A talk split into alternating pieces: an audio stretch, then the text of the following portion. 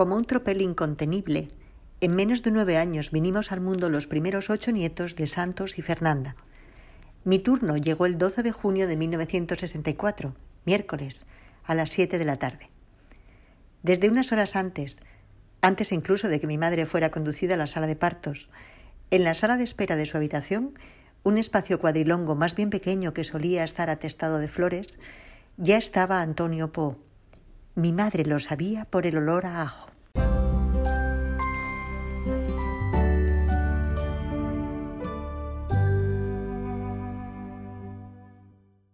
Aquel asturiano de mirada achinada y azulosa y bigotito delineado a la perfección, invariablemente vestido de saco y de corbata, vivía en el asilo del sanatorio y nunca se perdía ningún acontecimiento de nuestra familia que tuviera como escenario aquel espacio que él, nunca sin alguna amargura y siempre con toda razón, consideraba su propia casa. Había llegado a México muy joven, pero pronto unas dolencias reumáticas lo postraron, imposibilitándolo para cualquier esfuerzo físico, como su estado era precario, no tuvo más remedio que buscar el amparo de la beneficencia. Antonio Poe vivía en el asilo desde hacía tanto tiempo que ya no se tenía memoria del día de su llegada y era parte del sanatorio, igual que el ladrillo de sus paredes, sus fresnos centenarios y sus gatos.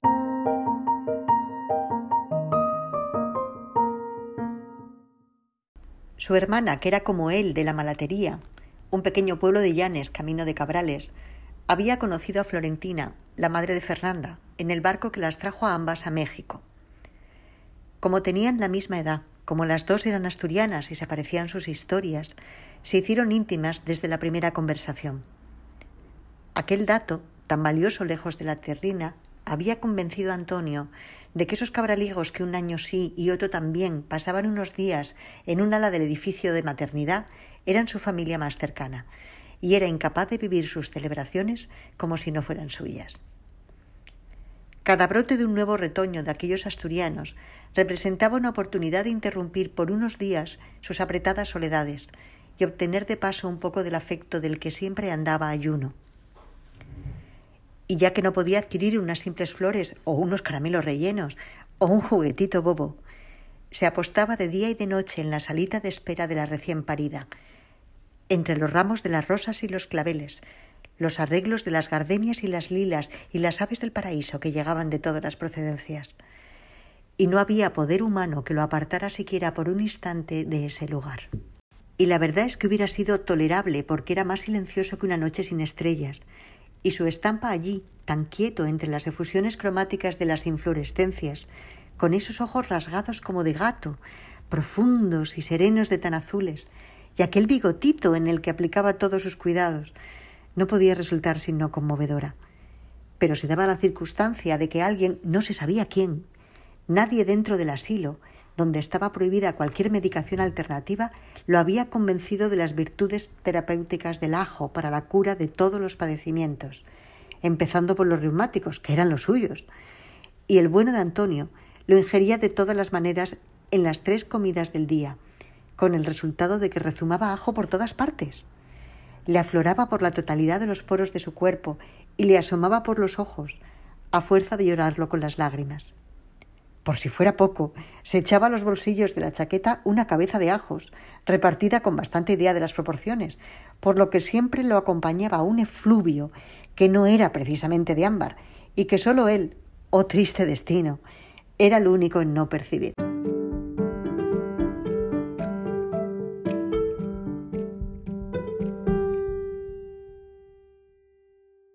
Eso sí,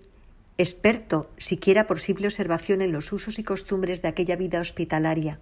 era el primero en atestiguar lo que pasaba en la habitación en la que hacía las veces de custodio, acomodado en la salita contigua, de velador desvelado, de atalaya entre aquella tupida floresta, y siempre conseguía ser uno de los primeros en tener entre sus brazos al recién nacido,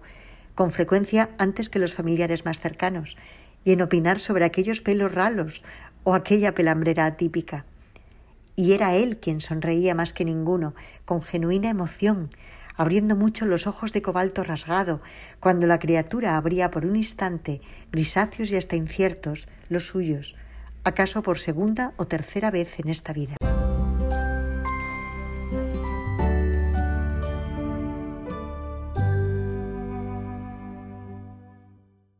Llegado el día del bautizo, desaparecía un par de horas y corría a acicalarse.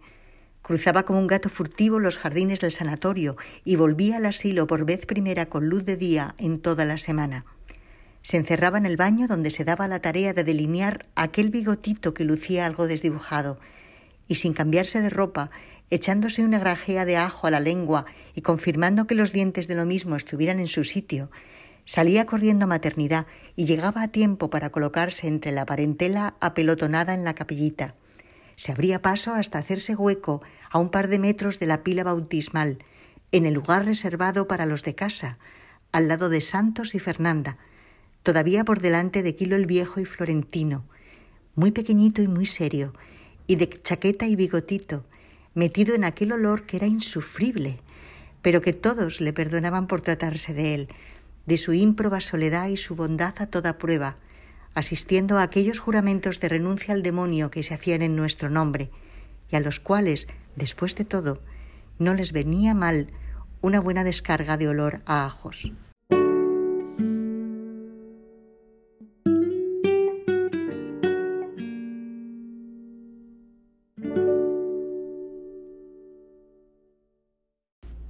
Fragmento del libro Oriundos. Autor Fernando Fernández.